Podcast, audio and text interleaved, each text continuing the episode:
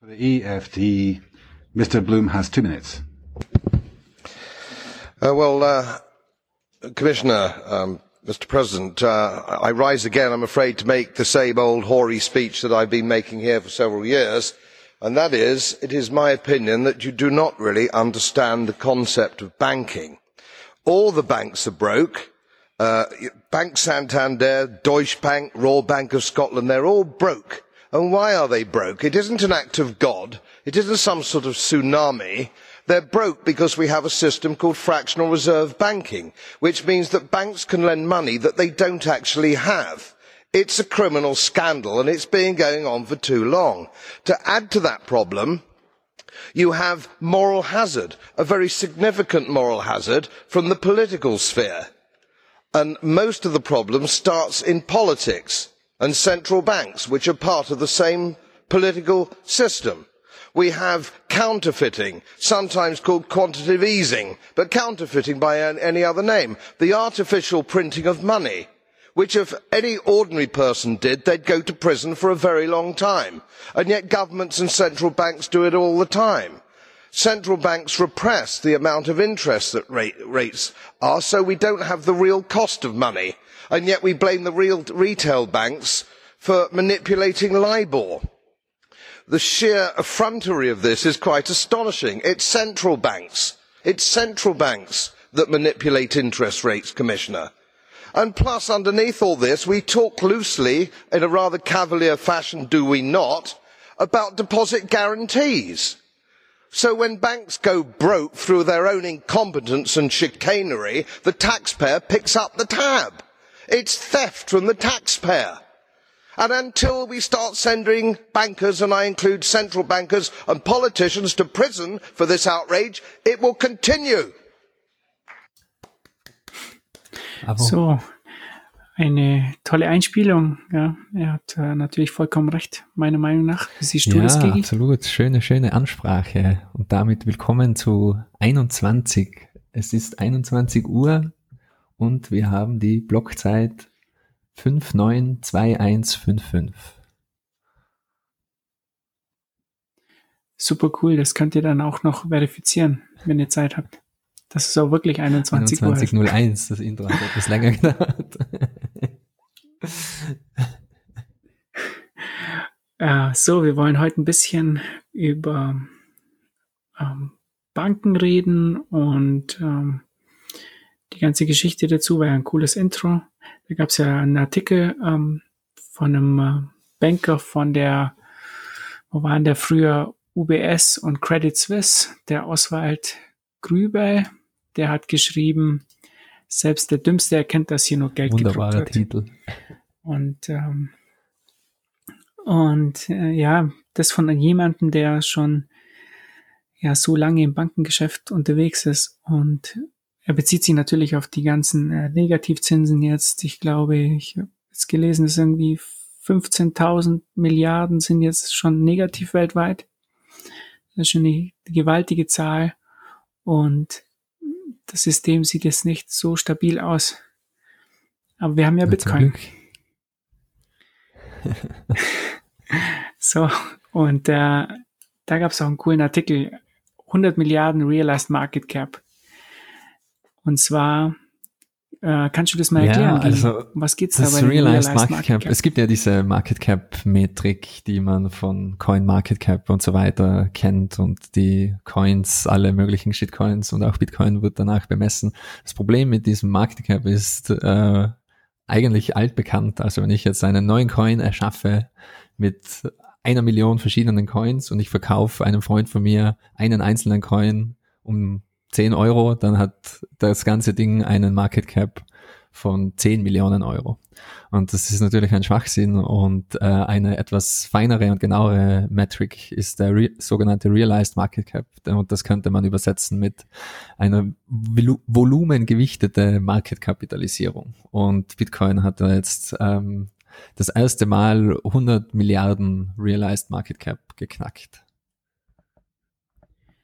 Also das heißt, wenn, wenn jemand jetzt ein Bitcoin für 10 Euro gekauft hat vor ein paar Jahren und hatte nie wieder bewegt, dann geht dieser eine Bitcoin mit 10 Euro in die Market Cap ein und nicht genau, mit 10.000. Genau, nicht mit dem jetzigen Preis, sondern immer mit dem damaligen Trading Preis.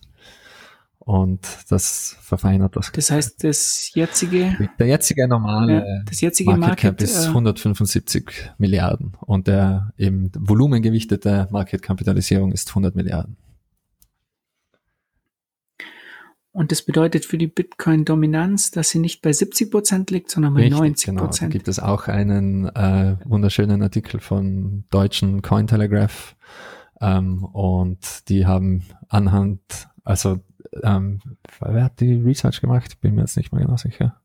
Bitwise Asset Management eventuell, bin mir nicht mal ganz sicher, aber die schreiben, äh, Bitcoin hat laut Analyse sogar 90 Prozent Marktdominanz. Und das ist etwas, was äh, wir irgendwie intuitiv schon vermutet haben. Und jetzt gibt es da auch ähm, ja die wissenschaftliche Bestätigung dafür, nennen wir es so.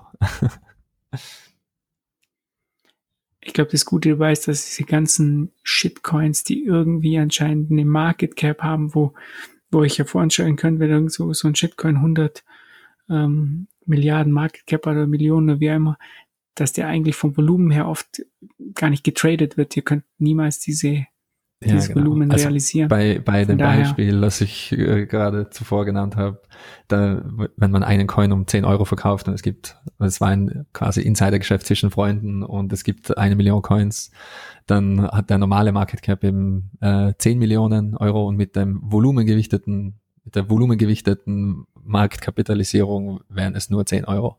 Und somit spült's die ganzen Shitcoins, die sowieso niemand tradet, ähm, ja, einfach ins Nichts mit dieser Metrik.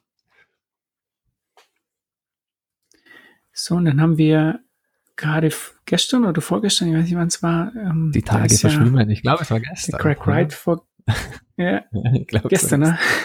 Craig Wright war vor Gericht, ähm, wieder eine Shitshow abgezogen und ähm, jetzt muss er irgendwie, wie viel Bitcoins ähm, muss er abtreten, glaube 500.000 oder? Ja, müsste so er. Äh, an, anscheinend laut laut ihm selbst hat er Zugriff auf äh, diese ganzen Bitcoin. Ähm, beweisen kann er das nicht. Und äh, der Richter hat entschieden, dass er jetzt 50 Prozent sowohl von den IP-Rights, also von der Intellectual Property und als auch von den Bitcoins, um die es dagegen äh, abgeben muss. Und es, ja, es hat noch viele andere ähm, interessante Ergebnisse äh, gegeben von dieser Gerichtssache.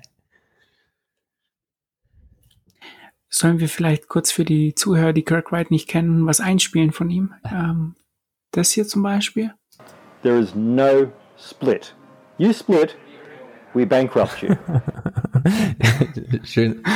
Das war natürlich auch aus der Vergangenheit. Das Blatt, das Blatt hat sich gewendet. Das war vor dem Split ähm, Bitcoin Cash, Bcash und ähm, Bitcoin SV. Also aus einem Shitcoin wurden zwei. Und äh, dann habe ich noch ein tolles tolles Ding von ihm. Schau mal, das hier. Vielleicht kennt ihr das noch. There's this whole section. I remember some white paper um, back in 2008 had this section on how identity worked in Bitcoin. I remember reading it, probably when I wrote it. Ah, das Video, das ist schon mal Film, was in seine eigene Das Video ist sehr sehenswert.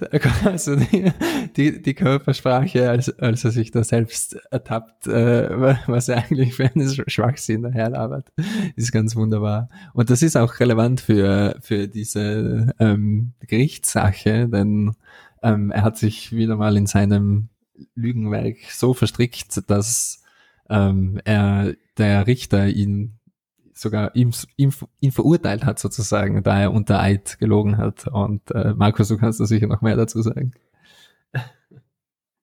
Oh ja, ich, ich glaube, es gab irgendwie, also Craig Wright hat es ja selber gesagt, na, es gibt Richter, es gibt, ähm, ja, wir haben so ein tolles Stück von ihm, wo er, glaube ich, ähm, Oxford University hatte gesprochen. Also er hat nicht direkt an der University gesprochen, er hat einen Raum gemietet und dort dann geredet. Und äh, dann hat er Folgendes gesagt. You know what happens when you lie in a court? You know the maximum penalty in this country for perjury? It's about 20 years. Great. I'm going to be in court. Prove it in court. You get to send me to jail for 20 years. Ja, wunderbar. Das ist natürlich eine tolle Vorstellung. Es wäre schön, 20 Jahre nicht 20 Jahre. Es ist, es ist schon etwas ermüdend mit der Dauer. Ja, aber das waren die, die yeah. äh, ja, Community News, ein Teil der Community News dieser Woche, dass äh, Craig Wright äh, gegen Kleiman im Gericht verloren hat. Und äh, die weiteren Community News sind eigentlich immer noch ähm, ja die Wellen der letzten Woche quasi, was wir in unserer ersten Folge behandelt haben, die, die Präsentation von Michael Goldstein ähm, How to Meme Bitcoin to the Moon, wo es um äh, ethisches Trolling und äh, solche Dinge gegangen ist. Das hat nach wie vor ziemliche Wellen geschlagen und es gab einige Reaktionen darauf. Und eine Reaktion war zum Beispiel ähm, eine Anschuldigung, dass Bitcoin-Maximalisten überhaupt gar nicht memen können. und es wurden viele Artikel geschrieben und es gab auch viele Shitposts auf, auf Twitter. Und äh, ja, ich glaube, Markus, ein, ein Freund von dir, hat da auch etwas dazu beigetragen. Ja, unser geschätzter Kollege Christoph Bergmann hat auch einen tollen Artikel geschrieben. Bitcoin-Maximalisten erklären dem Journalismus den Krieg. Ganz toll ja, Christoph hat sich ein bisschen, glaube ich, verlaufen äh, in dieser ganzen Bitcoin-Welt. Ähm, müsste, glaube ich, seinen Bitcoin-Blog in Bitcoin SV-Blog umtaufen. Er hat mich dann natürlich gleich geblockt auf Twitter. War ihm anscheinend dann ja, doch zu viel. Ich glaube, er hat dann viele andere auch noch geblockt. Glaube ich, weiß er nicht. Er ist, naja, vielleicht findet er noch zum richtigen Weg zurück. Ich, ich, Oder er bleibt halt in dieser. Ich bin Community. ja immer noch der Meinung, dass ähm, dass wir nach wie vor mehr oder weniger in friedlichen Zeiten leben und äh, wenn, einmal, wenn einmal der erste ähm, größere Angriff der Außenwelt äh, die, die ganze Bitcoin-Welt erreicht, dann kann, kann ich mir durchaus vorstellen, dass die, die einzelnen Communities wieder etwas näher zusammenrücken. Ich, ich hoffe es zumindest, aber man nur sehen. Aber der, der ganze Shitstorm hat auch etwas Verwirrung ausgelöst äh, in der Community. Ähm, ich, ich glaube, das liegt einfach daran, dass die meisten Leute weder das Transkript von dem Talk gelesen haben, noch sich den Talk direkt angeschaut, äh, an, äh, angesehen haben. Falls jemand den Talk äh, anschauen will, in den Show Notes der ersten Folge ist er direkt verlinkt. Und Bitstein hat nämlich gesprochen nicht nur von Shitcoinern und äh, Bitcoinern, beziehungsweise Bitcoiner als die toxischen Maximalisten, sondern auch von Precoinern und No-Coinern. Und viele können mit den Begriffen wahrscheinlich nichts anfangen, aber nur ganz kurz erklärt, mehr oder weniger, ähm, wie wir in der ersten Folge schon besprochen haben, es gibt Bitcoin und es gibt Shitcoins. Also alles, was nicht Bitcoin ist, ist automatisch schon ein Shitcoin. Sehr einfach zu merken. Wenn man mit Bitcoin zu tun hat, ist man ein Bitcoiner. Wie, warte noch ganz kurz. Warte mal ganz kurz, äh, wie war das nochmal? Ich habe das also nicht ganz verstanden. Bitcoin also und es gibt es gibt Shitcoins. Bitcoins. Genau. Bitcoin and then there's Shitcoin. Ach so, jetzt. Alle, die okay. der englischen Sprache mächtig sind, hier nochmal auf Englisch.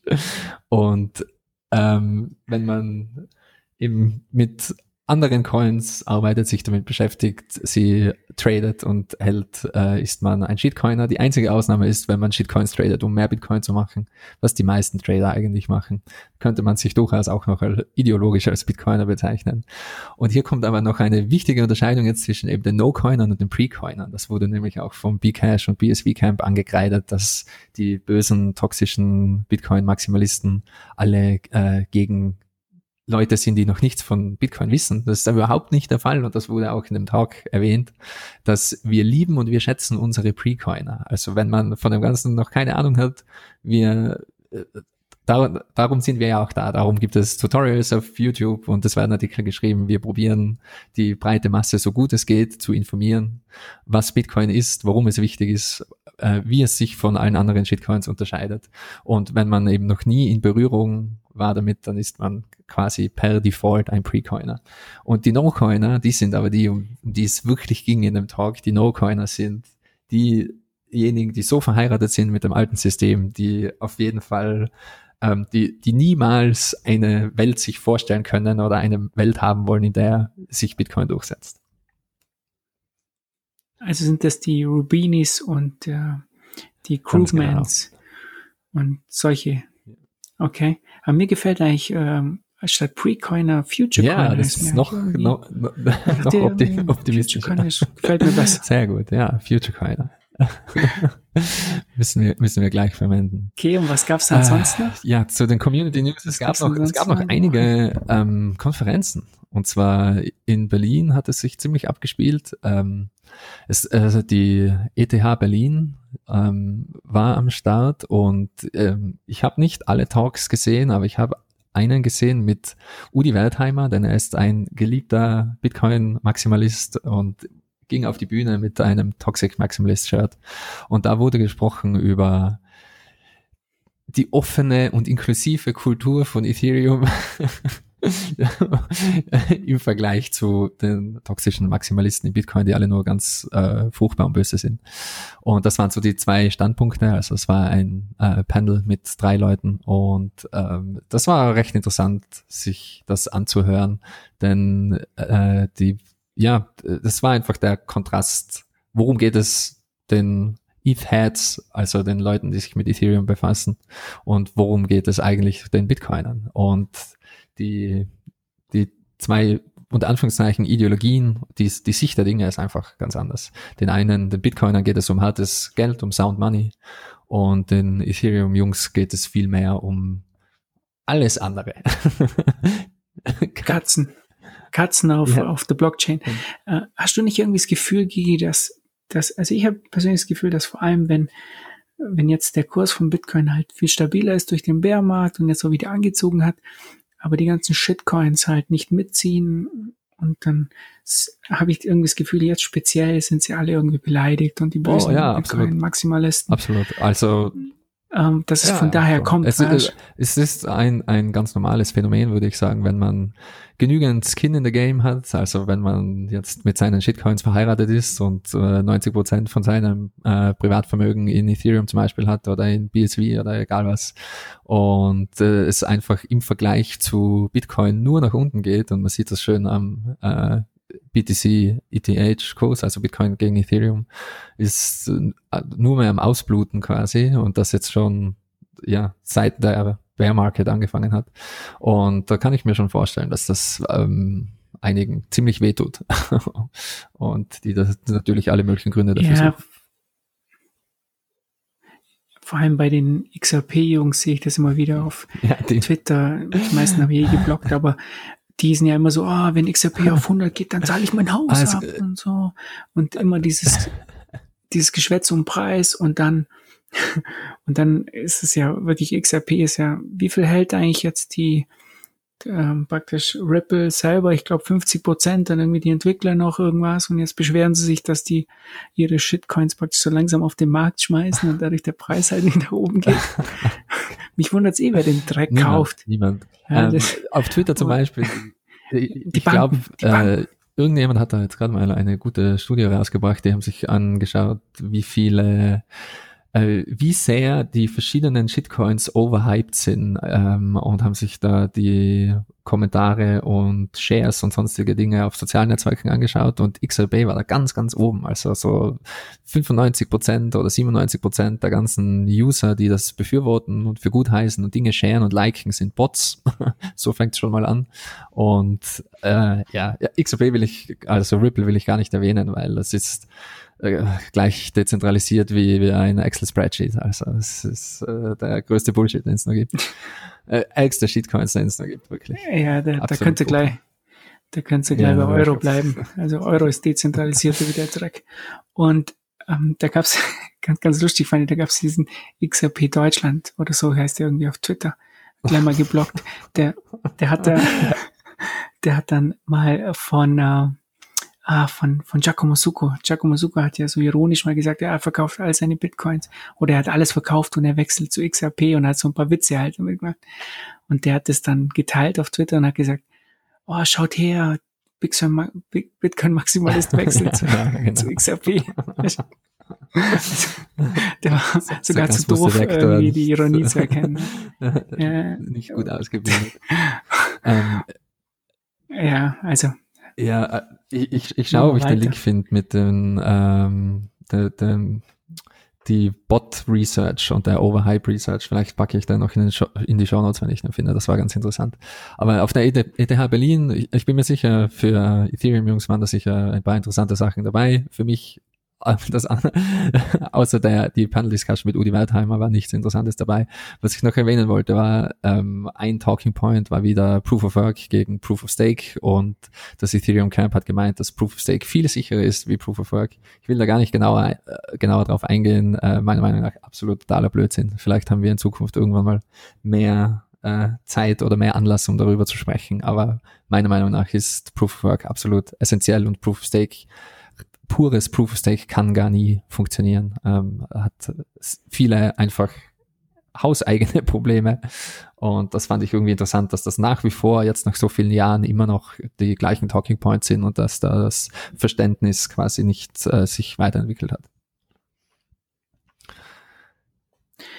Ja, ich glaube, bei mit äh, Ethereum 2.0 wird das ja alles gelöst sein. Da warten wir einfach bis 2030. Ja, und sonst Ethereum 3.0, 2150. 3.0. Ihnen wird sicher irgendwas Neues sein. Der letzte wird kein gemeintes.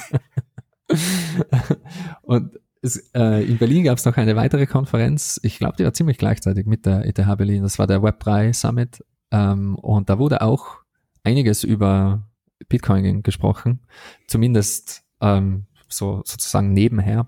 Äh, Edward Snowden hatte einen Talk. Ich habe leider noch keine Videos davon gefunden. Ich glaube, die Web3 Summit Videos sind alle einfach noch nicht online. Ich habe ihn im Livestream gesehen und ähm, war ein sehr guter, sehr interessanter Talk.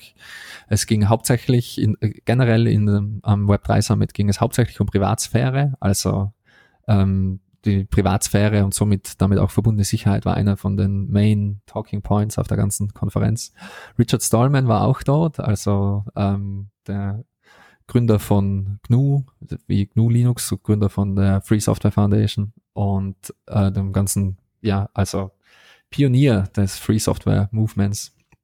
Und er hatte auch einige interessante Kommentare. Ähm, eines will ich da noch hervorheben. Wie gesagt, ich, sobald es Videos davon gibt, werde ich äh, ähm, schauen, dass ich das in den Show Notes verlinke oder auf Twitter raushau. Aber bis jetzt gibt es leider noch keine Videos davon.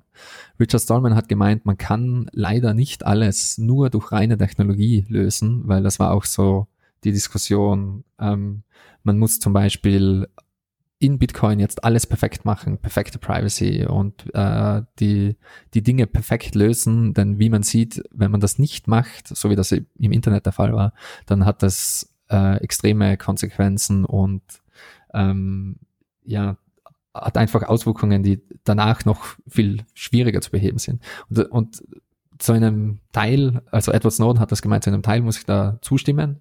Ähm, wie wir wissen, perfekte Privacy in Bitcoin gibt es noch nicht.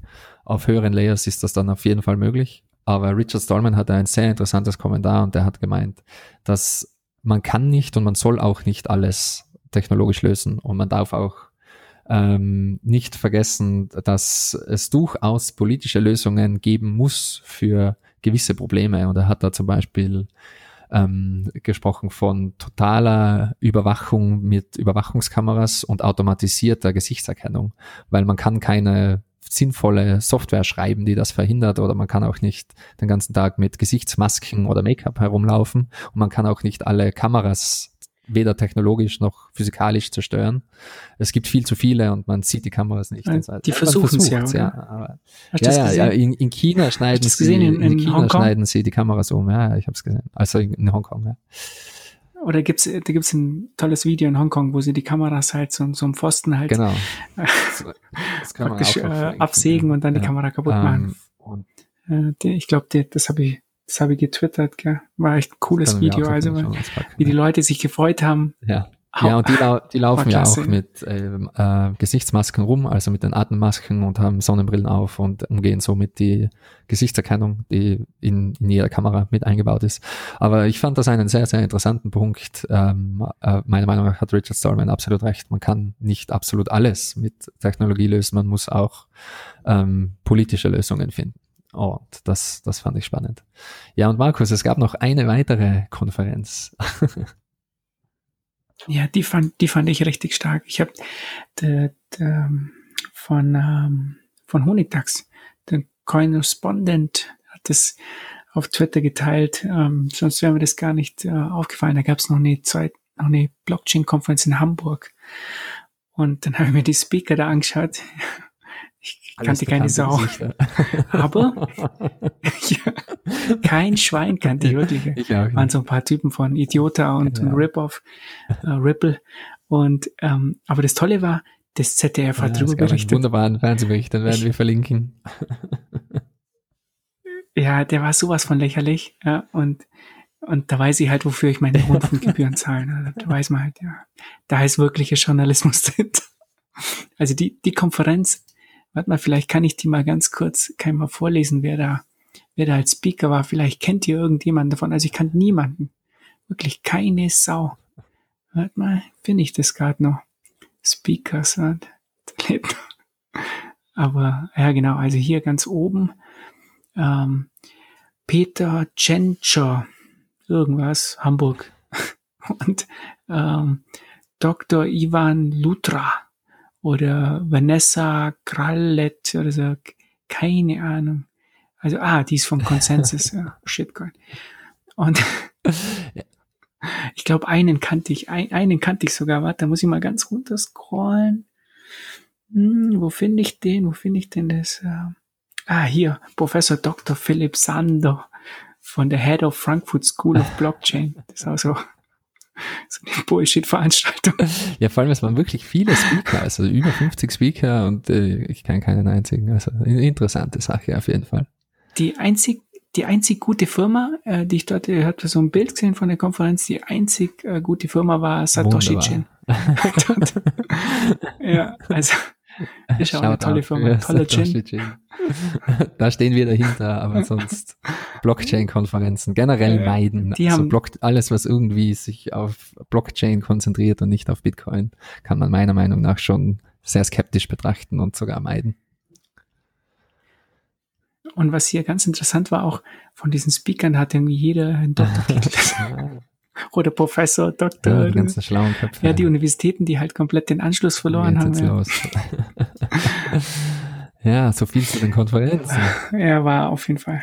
Ähm, was, was haben wir noch? Ja, was gab's denn noch? Ah, ja, genau. Äh, Peter McCormack hat keine Full Note. Das war noch ein Twitter-Drama. Aber, aber irgendwie habe ich es auch gewusst. Ich, ich, ich muss sagen, irgendwie ich war sehr überrascht. Ich war sehr überrascht. Ich habe da auch gleich äh, dazu kommentiert. Ich äh, habe quasi in der Sekunde den Tweet gesehen, als, als äh, Peter McCormack das rausgetweetet hat. Und ich war so überrascht, ich habe einfach nur reingeschrieben, was, warum, warum nicht?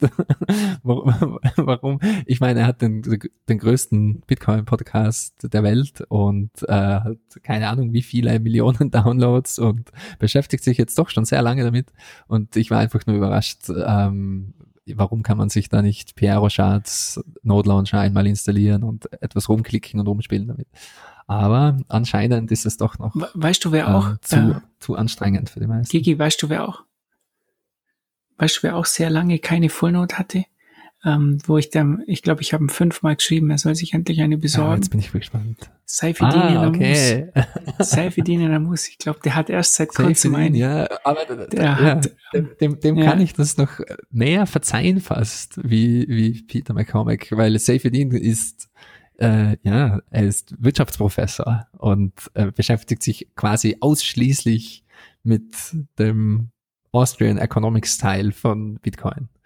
Ähm, aber Peter McCormick hat, hat ja schon so viele Developer und äh, äh, so viele Leute interviewt, hat Sponsoren von, äh, er hat ja Casa als Sponsor mhm. und mehrere Full-Node-Anbieter als Sponsoren, hat die auch zu Hause rumstehen, war nur quasi zu faul, um es anzustecken. Aber keine Kritik an Peter McCormick, also ich, äh, ich, ich kann es verstehen und er hat viel zu tun. Ich war eben nur überrascht und verwundert. Ich, ich will es gar nicht zu sehr kritisieren, denn ähm, äh, ich kann es auch irgendwie verstehen und man muss sich schon etwas Zeit nehmen und äh, der, der, der Shitstorm, der durch diesen Tweet ausgelöst wurde, gab Peter McCormack auch recht, weil es ist verwirrend und äh, hunderte von Bitcoinern haben da drunter geschrieben und haben, äh, ja, sind einige Infights ausgebrochen, welche Software ist die beste, was soll man machen, äh, warum verwendet, soll man überhaupt eine Full Node verwenden und so weiter. Also es gibt noch viel Aufholbedarf auf jeden Fall. Aber äh, hat sich wirklich verwundert. Also ich muss sagen, mich ja, hat sich verwundert. Überrascht also ich hätte damit gerechnet, ja, dass er keine. Weil, weil ich, ich weiß auch, die, die äh, Casanode zum Beispiel, die ist absolut Plug and Play. Also die, die, die, die schließt man das Netzwerk an. Ja, ich habe sie ja auch und daheim. schaltet ein und klickt einmal auf Weiter und das war's mehr oder weniger. Und das, wenn man sie schon geschenkt ja, bekommt ich, quasi, dann kann man das doch schon machen. ja, deshalb gibt's auch keine Entschuldigung, finde ich. Ich habe die Casanode auch daheim unter anderem. Und ähm, die war wirklich so, die, die packst du aus, die ist ja schon sozusagen pre-sync bis zum bestimmten äh, Level. Also praktisch, du musst noch die letzten zwei, drei Wochen, glaube ich, sinken und dann, aber wie gesagt, du steckst das Ding halt in, in Strom und, und dann verbindest dich halt, verbind, verbindest dich halt mit dem. Ähm, das ist absolut ja, lächerlich, weißt du? Das kriegt halt, ich sag mal, iPhone, ein iPhone, ähm, neues iPhone irgendwie einrichten ist schwieriger, wie die Casa nur zum ja, Laufen. Eben, das, das, war der Grund, warum Wirklich? ich überrascht war, weil es eben, weil ich weiß, Peter McCormack hat die ganze Hardware, die ganzen Dinge und hatte genug Möglichkeiten, das so einfach zum Laufen zu kriegen. Aber wie gesagt, keine Kritik. Ich habe nicht ärgern, nur wundern. und vielleicht bleiben wir gleich bei, bei Casa. Da gab es auch noch News, ähm, nämlich die die Casa Note, die ähm, Casa hat so eben ein neues Feature gelauncht. Das war vor ungefähr einer Woche äh, und das nennt sich Heartbeats. Und da gibt es jetzt den Heartbeat Setback Reward. Und das funktioniert so, dass ähm, man ein paar Satoshis bekommt, wenn, wenn man seine Casa Node laufen hat und die auch, ähm, äh, ich glaube, es sind fünf Tage, fünf oder sechs Tage in der Woche, wenn die online ist, dann, dann bekommt fünf. man etwas zurück. Fünf Tage, wunderbar. Nee, sechs sind, sorry, sechs, sechs, ich bin bei vier. so irgendwie. Die Details sind nicht ganz Nein, so wichtig, aber auf jeden Fall, wenn die Node online ist und äh, somit das Netzwerk unterstützt, dann bekommt man einen kleinen Reward. Ähm, ja, das über dieses Satzback-Feature, was in Casa, in der Casa-Node eingebaut ist. Und da kommen wir auch schon wieder zurück zu dem, äh, ja, Peter McCormack und der Shitstorm, der da unter dem Tweet war, weil viele sind auch der Meinung, man soll nicht die Full-Node laufen lassen, um das Netzwerk zu unterstützen. Das ist gar nicht der Sinn der Sache, sondern die Full-Node ist dazu da, dass du wirklich der eigene Herr deiner, deiner eigenen Finanzen bist. Meiner Meinung nach ist es beides. Man soll natürlich ähm, schauen, dass man selbst souverän ist und selbst äh, eben seine eigene Bank ist. Aber wenn man das macht und das auch alles richtig macht, natürlich unterstützt man auch das Netzwerk. Und äh, wenn man in die Vergangenheit von Bitcoin geht, äh, wenn man sich zum Beispiel den User Activated Soft Fork anschaut, hat man natürlich dann auch eine, ein Mitspracherecht im Netzwerk sozusagen. Wenn man keine Not hat, hat man das nicht. Hast du, hast du die Casa noch Nein, laufen ich habe sie nicht. ja. Also ich habe sie, ich habe sie jetzt bei mir laufen seit, ah, ich weiß gar nicht, einem halben Jahr oder so, glaube ich. Ja, müsste so ein halbes Jahr sein. Und ähm, was halt richtig cool, am Anfang kam die halt nicht ähm, hinterm, kam nicht mit Tor-Netzwerk. Mhm. Ne? Jetzt ist es hinter Tor, was halt richtig stark ist. Und gut, der Vorteil von dem ist natürlich auch, dass du eine feste Adresse hast, wo du jetzt einfach, die haben so, so ein Sets-App. Mhm. Ich weiß jetzt gar nicht, ob das schon, ob das jetzt schon ob man das jetzt runterladen kann direkt im App Store. Ich habe es halt als äh, Testnutzer und ähm, da kann man eben seine Sets, ich glaube, man kriegt 20.000 äh, Sets, wenn man halt damit startet und dann ist halt immer so ganz nett, dass man jeden Tag halt irgendwie auf das Herzchen klickt und dann und dann zählt es halt hoch. Das schaut halt nur nach, ob, ob die Note äh, online ist. Wobei ich ja wirklich sagen muss, die wird ja immer besser. Also anfangs war es wirklich noch ein Problem. Du bist online gegangen, dann hat es nicht richtig funktioniert und ewig gedauert. Und jetzt halt, du merkst halt die ganzen, die Performance wird immer besser, äh, die, die App wird immer besser. Und von der Grafik her sieht es auch richtig gut aus. Man kann immer mehr Satoshis damit verdienen. Es gibt aber noch Bugs. ja, genau, 20.000 Satoshis, was sind das? Das Duolingo für alle Bitcoiner, das ist die totale Gamification. Stacking Sats. Alle werden süchtig gemacht. Ähm, Man muss seine No draufleveln. Es gibt halt, es gibt halt schon noch ein paar Probleme. Also ich habe heute erst wieder ähm, in die Gruppe geschrieben. Da gibt es praktisch eine Gruppe, wo man dann ähm, den Fehler melden kann. Ich habe heute erst wieder einen gefunden und ähm, irgendwie Ja, also ja. Wie, ich weiß auch nicht, wie, gesagt, da, ich glaube, ja. ähm, dass das ganze unter Anführungszeichen Drama ähm, zeigt, dass es eben noch viel Aufholbedarf gibt und alles noch nicht ganz so newbie und äh, benutzerfreundlich ist, wie es sein könnte. Und ich glaube, die größten Probleme sind auch, dass es einfach ähm, eben, es, es ist so ähnlich wie sich eine Linux-Distribution aussuchen oder sich vielleicht ein Android-Handy aussuchen. Beim iPhone ist das ganz einfach, es gibt mehr oder weniger nur eins oder zwei. und da gibt's halt hundert verschiedene Lösungen und ähm, wie man eine Full Node zum Laufen bringen kann. Und es ist schwer zu sagen, was der beste Einstieg ist für absolute Noobs, weil äh, die, die Hardware-Lösungen also sind natürlich auch teuer. Casa. Ja, aber die kostet ja schon ein paar ja, hundert Euro. Ja, also wenn, wenn ihr wirklich, also das Gute an Casa für, für Anfänger fand ich halt, dass du zahlst da 300 Euro und bekommst dann praktisch gleichzeitig noch deren, deren Set dazu. Also wenn du das dann mhm. mitbestellst, so Gold Membership. Zwei aus drei Multisig, ja, das Gold Membership, genau. Und das ist für, für Leute, die sich technisch halt nicht so auskennen, wirklich eine gute Sache. Klar, ja, aber wenn, wenn, wenn man, wenn man, wenn man wollt, nur 50 Euro in Bitcoin hat, dann äh, zahlt sich eine Kasse an und nicht aus. Ja. Vielleicht ein paar dann, tausend dann Euro. Ja auch, hat, dann, könntest ja auch, ja, dann könntest du aber auch ein Ding, könntest ja einfach eine App auf dem Handy, es kommt immer darauf an, äh, welches Level. Ich meine, da gibt's ja auch aber tolle Apps auf dem Handy, wie zum Beispiel, also ich persönlich nutze ja immer das mhm. Green Wallet, ja, von, von Blockstream. Da kann man auch dann äh, einstellen, ab welchem Level man dann zwei aus zwei Multisig machen will, also ich sag mal, die Security hängt ja auch immer davon ab, wie viel ihr im Bitcoin drin Aber das, das muss man eben auch verstehen und wissen. Und das ist, äh, wie gesagt, ich habe eine große Sympathie für alle Noobs. Irgendwie jeder war mal ein Anfänger und man muss auch mal es durchblicken, was ist der Unterschied zwischen zum Beispiel einer Bitcoin, Bitcoin Node und einer Lightning Node. Und auch man muss verstehen, dass eine Lightning Node eine Bitcoin Node braucht. Und braucht man jetzt selbst überhaupt eine Lightning Node? und wo ist was dabei? Es gibt mhm. eben den Node Launcher von Pierre Rochard, der ist sehr, sehr einfach. Das ist sowohl eine Bitcoin Core Full Node als auch eine Lightning Node. Es gibt Bitcoin Nodes von äh, Luke äh, Dash Jr. oder Luke Dasher, wie auch immer man ihn nennt. es gibt BTCD, es gibt viele mehr. Es gibt alle möglichen Implementierungen. Und bei der Hardware gibt es eben jetzt die zwei großen Full Nodes sind eben die Casa Node und die Nodel. Von der Nodel kommt auch die äh, Nodel Samurai jetzt dann raus, eben in Rot ist somit viel schneller. Und äh, da gibt's aber auch von Samurai gibt's eine reine Softwarelösung, das ist eben das Dojo. Äh, da haben wir in der ersten Episode schon kurz drüber gesprochen. Ähm, und ja, das alles zu verstehen. Es gibt, es gibt relativ viel. Es gibt auch zum Beispiel für die Bastler ein paar Raspberry Pi Lösungen. Da gibt es den Raspberry Blitz und den Raspberry Bolt. Da muss man halt selbst etwas mehr dran rumschrauben, bis das funktioniert. Aber das ist eine relativ günstige Lösung. Ich glaube, so ungefähr bei die 100 Euro, da ist man dabei.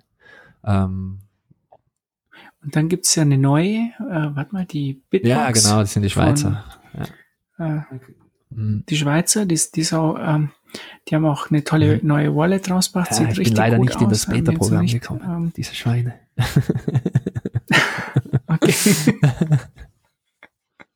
äh, ich, äh, ja, vielleicht bei Bitcoin im Turm, ähm, vielleicht bald einen zu Gast von denen. Da, äh, werde ich mich für dich beschweren. Vielleicht noch was drehen. Ja, Aber äh, sieht auf jeden Fall auf den Bildern sieht's richtig gut aus. Und ich glaube auch die Bitbox äh, wird auch ein mhm. gutes Produkt. Also die sind da auch eine eine starke Gruppe. Ja. Jonas Schnelli ist ja. da, glaube dabei. Also die so. ersten, die ersten Tester, soweit ich das beurteilen kann, waren, waren recht begeistert von dem Ding. Also scheint auch ganz gut zu sein. Aber es ist eben, es ist so, äh, Stefan Livera hat das sehr schön zusammengefasst in einem seiner letzten Podcasts und auch auf Twitter. Es ist so eine, die Progression eines jeden Bitcoiners. Also am Anfang kauft man vielleicht auf irgendeiner Exchange, auf, auf Kraken oder auf wo auch immer seine ersten Bitcoins und ist somit sehr gefährdet, weil, wie gesagt, wenn das nicht deine eigenen Keys sind, dann sind das nicht deine eigenen Bitcoin. Und der nächste Schritt ist dann, dass man eben vielleicht wirklich eine non-custodial Solution mit einem, mit entweder einer Software-Wallet, eben der Green Wallet zum Beispiel auf, auf einem Handy, äh, die Bitcoins von der Exchange runterbringt. Der nächste Schritt wäre vielleicht eben eine Hardware-Wallet sich zu besorgen und dann kommt erst der Schritt, sich eine eigene Full Node zu besorgen und da wirklich äh, auch nicht mehr den Nodes der Hardware-Wallets, äh, die mit den Hardware-Wallets verbunden sind, zu zu vertrauen. Und das ist eben so, das geht progressiv immer weiter. was mich, ähm, was mich so fasziniert in letzter Zeit sind, wie viele Projekte da jetzt gerade kommen. Ne?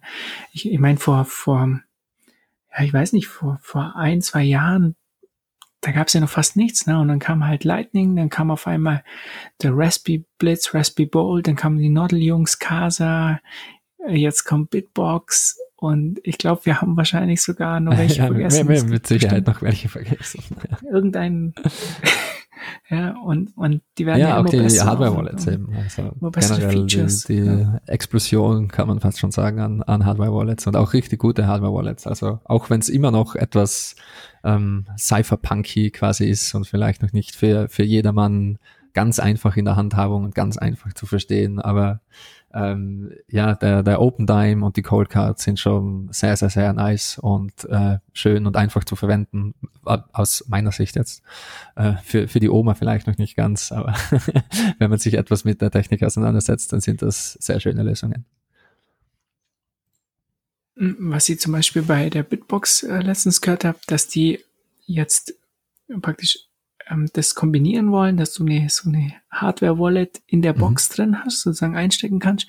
Und wenn du jetzt einen Shop äh, laufen hast mit BTC Base Server, dann ähm, und du hast dann irgendwie, du hast äh, Zahlung und du kannst dann irgendwie einstellen, ab einem bestimmten Betrag ähm, transferierst du automatisch auf sozusagen diese White-Adresse auf dein, dein Hardware-Wallet. Also ja, das ja, kommt mir auch ein bisschen gefährlich vor, aber ganz coole, ganz coole Sachen. Also habe ich noch nie gehört, dass das so ja, möglich wäre. Also ich glaube, wir haben in der letzten Episode das ganz kurz erwähnt, es kommt eben das äh, Bitcoin Hardware Wallet Interface und äh, mit dieser Weiterentwicklung wird das relativ einfach dann möglich sein und ähm, man kann sich das schon äh, äh, einen, einen kleinen Vorgeschmack davon kann man sich schon anschauen, wenn man eine kompatible Hardware Wallet hat und äh, die Wasabi Wallet verwendet äh, und auch eine, man kann auch eine eigene äh, Full Node auf seinem Computer laufen lassen, dann verbindet sich Wasabi automatisch damit. Und dann hat man das ganze Setup so schon. Ähm, wenn man einen dedizierten äh, ja, eine, einen kleinen dedizierten Computer dafür verwenden will, dann hat man schon quasi die Zukunft bei sich zu Hause. also das funktioniert heute schon. Ich kann mir das sehr gut vorstellen, dass das der Standard werden wird. Und dann muss man auch nicht mehr unbedingt einem einzelnen Hersteller oder einem einzelnen Anbieter vertrauen. Da hat man dann die Hardware-Wallet, äh, als Hardware-Wallet die Cold Card zum Beispiel und äh, als Software eben von mir aus Samurai oder äh, Wasabi, wie auch immer. Und ähm, ja, der Hardware-Hersteller von der Full Node ist wieder jemand anderer, wie eben Bitbox oder was auch immer. Also ich glaube, das ist, äh, sind alles sehr schöne, sehr gute Entwicklungen, dass das Restvertrauen, das noch da ist, auch weiter aufgespalten und sozusagen dezentralisiert ist und man wirklich alles selbst für sich überprüfen kann, so, so ähm, weit das technische Verständnis reicht sozusagen. Ja, das ist schon, also ich finde die Entwicklung ähm, ganz krass. Also man kommt dann fast nicht mehr hinterher. Ne? Ähm, ich glaube, Stephen Rivera hat letztens mal gesagt, dass er also er hat es verglichen mit der Anfangszeit, äh, Computertechnik ja, genau. und so, wenn du irgendwie auf, du konntest irgendwie auf jede Konferenz gehen und ähm, da waren alle ja. da. Ja, und dann hat sie das irgendwie aufgesplittet und dann gab es halt Konferenzen dann später für Software und dann gab es bei der Software irgendwann Konferenzen für Linux und Windows und und und so zurzeit ist ja bei Bitcoin so, du kannst ja eigentlich fast zu jeder Konferenz gehen, aber jetzt gibt's halt eine Konferenz in Berlin mhm. dann bald, eigentlich fast nur für genau, Lightning. Genau, ja. ja. Dann wird es Konferenzen geben nur für Bitcoin und dann wird es sicherlich Konferenzen geben nur für Miner, nur für Hardwarehersteller oder oder oder ähm, Wallet-Hersteller. Und so splittert sich das eigentlich auf, gell? umso größer ja, ich glaube, das, das erleben wir gerade live mit jetzt. Also ich glaube, das ist absolut richtig und ich glaube, das passiert jetzt auch schon gerade. Also ähm, es, äh, es, es gibt auch schon äh, genügend Bitcoin Core Developer zum Beispiel, die schon öffentlich zugegeben haben, sie haben keine Ahnung von Lightning, haben sich noch nie damit beschäftigt und äh, eben die bleiben rein bei Bitcoin Core und dem Core-Protokoll und ich bin mir auch sicher, es gibt genügend Lightning Developer, die, die nur oberflächlich über Bitcoin Core Bescheid wissen und das gleiche also sicher mit Sicherheit auch mit Mining. Also wenn man eine große Mining Facility am Laufen hat, dann beschäftigt man sich mit Sicherheit nur mit äh, mit ASICs und vielleicht mit den Block Propagation Protokollen äh, und und solchen Dingen. Also ja, ist auf, auf jeden Fall eine interessante Sache. Peter Willer war das, oder? Ja, genau. Der hat doch, da habe ich ein Interview gehört, der hat dann gesagt, er kennt sich nicht aus mit, weißt du, der arbeitet halt Vollzeit an Bitcoin schon seit Hardcore am seit, Bitcoin. Keine Ahnung, sieben ja. Jahren, acht Jahren. Ja. ja, ist interessant. Und kennt sich bei Leuten nicht aus. Wir, ja, das war vielleicht ist das ein schöner Übergang zu den äh, News aus der technischen Welt. Ähm, und zwar gab es eine neue Attacke, ein, ein Paper über eine, einen neuen Attack Vector. Es ist nicht unbedingt ein neuer Attack Vector, aber das ist die Erebus Attacke. Und zwar geht es darum, dass ähm, wenn dein ISP, also dein Internet Service Provider, dein Netzanbieter, ähm, dir ähm, nicht wohlgesonnen ist und dich angreifen will, dann kann er so wie das jetzt, so wie jetzt das Bitcoin-Protokoll funktioniert, dann kann er das machen. Das ist äh, mehr oder weniger ähnlich wie eine Sybil-Attacke. Das heißt, deine Node wird ähm, sozusagen von bösartigen Nodes umzingelt. Das ist so ungefähr das Prinzip. Ähm, man muss sich keine Sorgen machen. Die, die Wahrscheinlichkeit, dass diese Attacke erfolgreich ist, ist sehr gering. Und äh, es sind auch schon die ersten Gegenmaßnahmen für diese Attacke in Arbeit. Ähm, also, wie gesagt, es ist vielleicht nur für jemanden, der sich das aus der technischen Sicht ansehen will, interessant. Als normaler Nutzer muss man sich da keine, keine Sorgen machen, aber da sieht man wieder, dass sind Bitcoin. Also ich habe mir das. Äh, ja, die, die machen ja. sich da sehr wohl Gedanken über alle möglichen Szenarien, wie man, wie man das Ding nur angreifen kann. Ich habe mir das letztens auch angeschaut und ich, also ich fand es schon sehr unwahrscheinlich. Also ich glaube, Allein schon, wenn du, wenn du jetzt hinter Tor bist, dann funktioniert ja, schon nicht genau. mehr, glaube ich. Oder mit dem genau, VPN also, so. Dann, dann brauchst du erstmal wenig Nodes. Du musst zu, du musst irgendwie, also zu acht Nodes verbunden sein. Wenn du schon 16 Nodes nimmst, glaube ich, mit denen deine Full Node verbunden ist, dann funktioniert es auch schon nicht mehr. Ja, also die Wahrscheinlichkeit ist dann so gering, so? dass man schon sagen kann, dass die Attacke nicht mehr funktioniert. Und es ist eben, die Attacke funktioniert nur, wenn dein Internetanbieter überhaupt äh, was über dich rausfinden kann und er rausfinden kann, dass du Bitcoin laufen hast und er muss auch rausfinden können, zu welchen anderen Peers du, äh, du dich verbindest. Aber ähm, im Paper wurde auch beschrieben, dass ähm, die Verwendung von Tor beziehungsweise VPNs nicht unbedingt eine Lösung ist, weil also es, es, es stimmt, dass man dich nicht mehr wirklich angreifen kann, aber wenn jetzt jeder diese Lösung verwenden würde und alle Nodes nur mehr über Tor oder über VPNs laufen würden, dann, dann wäre das sogar noch schlimmer, weil dann hätten wir neue zentrale Angriffspunkte. Dann wären eben, wäre das Tor-Netzwerk zum Beispiel ein Angriffspunkt und äh, die VPN-Exit-Nodes wären ein Angriffspunkt. Das fand ich auch interessant, dass quasi da schon auch mitgedacht wurde. Das, das ist keine richtige Lösung. Und eine, eine richtige Lösung, zum Beispiel, ähm, ist vielleicht interessant, falls sich jemand mit den, dem Netzwerk-Level-Protokoll von Bitcoin auskennt. Ähm, zurzeit funktioniert das so, dass eben eine Node verbindet sich mit äh, acht ist, glaube ich, der Standard, anderen Nodes und in Incoming Transactions ja, kann man aber sehr viel mehr haben, also 140 oder so irgendwas. Ähm, und die Verbindung zu den Nodes, wenn man sich mit anderen Nodes verbindet, diese Verbindungen werden für alles verwendet. Also die werden für Block Propagation verwendet, um die Blöcke weiter zu leiten und eben, falls ein neuer valider Block ankommt, äh, die an, an alle raus zu posaunen und auch für ähm, äh, das Gossiping-Protokoll, also wie sich die Nodes verbinden und auch für ähm, die Transactions. Und eine Lösung also eine äh, Lösung, um diese Attacke komplett abzuwenden, wäre diese drei Layers aufzusplitten. Das heißt, man verbindet sich zu gewissen Nodes nur für die Transactions, man verbindet sich zu anderen Nodes nur für Gossiping und man verbindet sich zu wieder anderen Nodes nur für Block Propagation.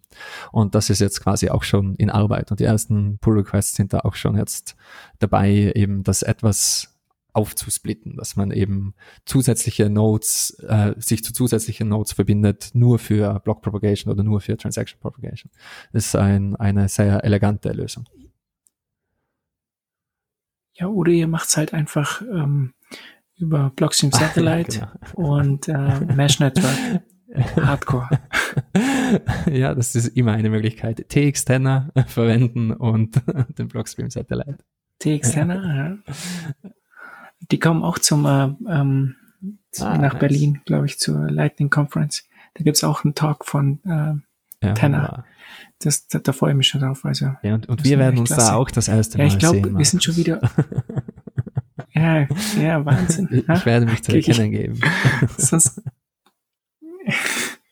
was hast du dann so? Bitcoin Maximalist? Ja, genau, Toxic Maximalist. Wie, wie wirst du die erkennen geben? mit Kriegs, Kriegsbemalung. Oben ohne okay. mit Kriegsbemalung.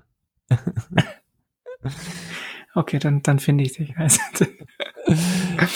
ähm, ah, ja, ich glaube, wir haben jetzt schon eine Stunde, ja, oder? Fast. Haben wir noch irgendwas? Was haben ja, wir noch? sind fast am Ende. 50 Minuten haben wir. Äh, vielleicht noch ganz kurz. Äh, heute kam ein neuer Bitcoin Optech Newsletter raus und ähm, äh, nachdem wir die erste Episode aufgenommen haben, kam der andere raus. Also wir haben noch zwei Bitcoin Optech Newsletter als Neuigkeiten. Und zwar die interessantesten Sachen meiner Meinung nach war, es gibt jetzt eine Kompatibilitätsmatrix von Bitcoin Optech. Da kann man schön sehen, ähm, wie viele der gängigen Wallets, also sie haben alle gängigen Wallets mehr oder weniger aufgelistet und welche Wallet unterstützt Segwit und welche Wallet unterstützt Replace by Fee. Ich werde jetzt gar nicht genauer darauf eingehen, was Segwit ist und was Replace by Fee ist. Kann, ich werde es in den Show Notes verlinken, dann kann man sich das noch anschauen. Aber das fand ich sehr interessant, denn es, es, es dauert immer lang, bis diese neuen Features auch in den Wallets ankommen und das jeder implementiert. Und das ist eine schöne visuelle Darstellung, wie weit wir auf diesem Weg sind. Also Segwit-Unterstützung ist schon relativ gut, Replace by Fee äh, wird noch etwas brauchen. Und ähm, also etwas anderes, was noch interessant war von dem, zwei andere Dinge, die noch interessant waren von Bitcoin Optech, war eine neue Version von Sea Lightning wurde released und da ist ähm, mhm. äh, Signet Support das erste Mal jetzt aktiviert und das ist ein, ein neues Testnet. Also bei Bitcoin, da gibt es eben das Mainnet, das generell jeder verwendet, wo echte Bitcoins drauf sind.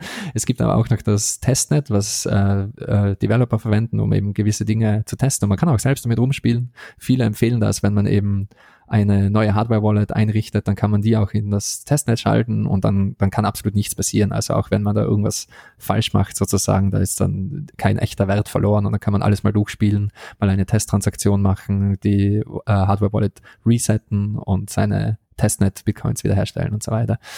Und ähm, das ist eben ein, ein neues, äh, das Signet ist ein neues Testnet, das etwas äh, besser funktionieren soll wie das Testnet. Und mit dem Testnet gibt es immer wieder Probleme. Ähm, aber wie gesagt, ich, ich, ich will euch jetzt nicht länger langweilen. Es ist vielleicht nur noch interessant zu wissen. Wir haben jetzt äh, viele verschiedene Netze. Es gibt eben das Bitcoin Mainnet, wie gesagt, das Testnet. Ähm, es gibt auch Racktest, das ähm, ein, ein lokales Testnet ist. Ähm, es gibt das Signet, was eben jetzt ein besseres Testnet ist. Und es gibt auch noch, ist schon veraltet und nicht mehr aktuell, aber das Segnet. Also ich kann verstehen, dass viele ähm, viele, viele Menschen, die anfangen, sich damit zu beschäftigen, einfach überfordert sind. Denn erstens ist das Naming nicht perfekt und zweitens ist es einfach etwas kompliziert und etwas viel. Fand ich irgendwie amüsant, dass jetzt, jetzt einfach auch noch das neue Signet dazukommt, um alle extra zu verwirren. okay, top. Ähm, Gigi, mit was wirst du dich eigentlich demnächst beschäftigen? Technisch hast du irgendwas auf deiner To-Do-Liste?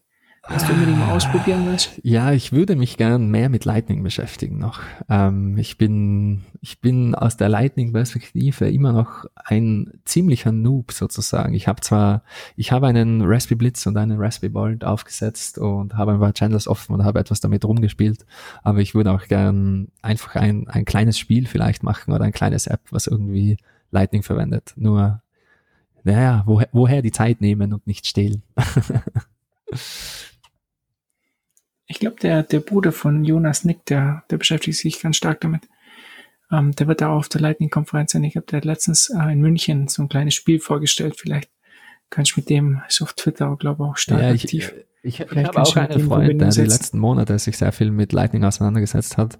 Und äh, ja, ich bin mir nicht sicher, ob ich das sagen darf. Aber der hat einen sehr coolen Job jetzt äh, als Lightning Developer bekommen. Ich sage jetzt mal nicht wo. ich bin mir nicht sicher, ob das offiziell ist. Alles auf die. Aber ähm, okay. Aber äh, ich, ich hätte ich hätte Developer-Quellen. Mir fehlt wirklich nur die Zeit. Muss noch ein, zwei Artikel fertig schreiben und so. Living the Dream. ja, absolut. Living the Dream. Er hat geschafft. Ja. ja. So, mit was mit was beenden wir heute äh, unseren Podcast? Letztes Mal hatten wir äh, ähm, ihn hier, oder? Da kannst du noch erinnern? Vitalik, Vitalik wir, können, wir können uns nicht jedes Mal mit Vitalik verabschieden bei einem Bitcoin-Podcast. Nee. nee, nee, wir nehmen heute schon was Neues. Also wir haben hier im Programm ein, ein ganz toll, eine, eine Community, eine äh, Banana Community, Banano Community, ein Shitcoin, oder wir hätten noch zwei Lieder zur Auswahl. Ähm, du darfst entscheiden, Gigi. Also einmal Lil Bubble und Lil Nas X und dann Banano Community. Ich bin ein großer Fan von dem Banano Community Clip, aber ich glaube, ich werde mich für, ich glaube, ich werde mich trotzdem für uh, Little Bubble entscheiden. Bist sicher? Nicht okay, Banano Community. Banana Community. okay, Banano, nee, Banano Community okay. machen wir nächstes Mal. Also, danke fürs Zuhören. Bis zum nächsten Mal. Und äh, danke dir, Gigi bis zum nächsten Mal. Ja. Um, ähm, stacking Sats uh, und so weiter. Stay humble, genau, stack Sats. Ah ja, und verschlüsselt immer brav eure Backups. Genau. Also, bis bald. Ciao.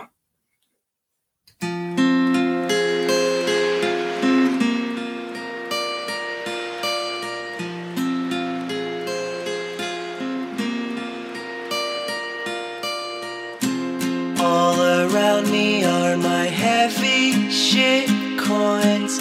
No more Bitcoin, no more Bitcoin. Spent it all on Tron. I have weak hands though. Where's my Lambo? Where's my Lambo? And I find it kind of funny. I find it kind of sad the Ponzi's I've been buying are the worst that ever crashed. I find it hard to sell them, I find them hard to hold. I joined the telegram to ask the question, tell me when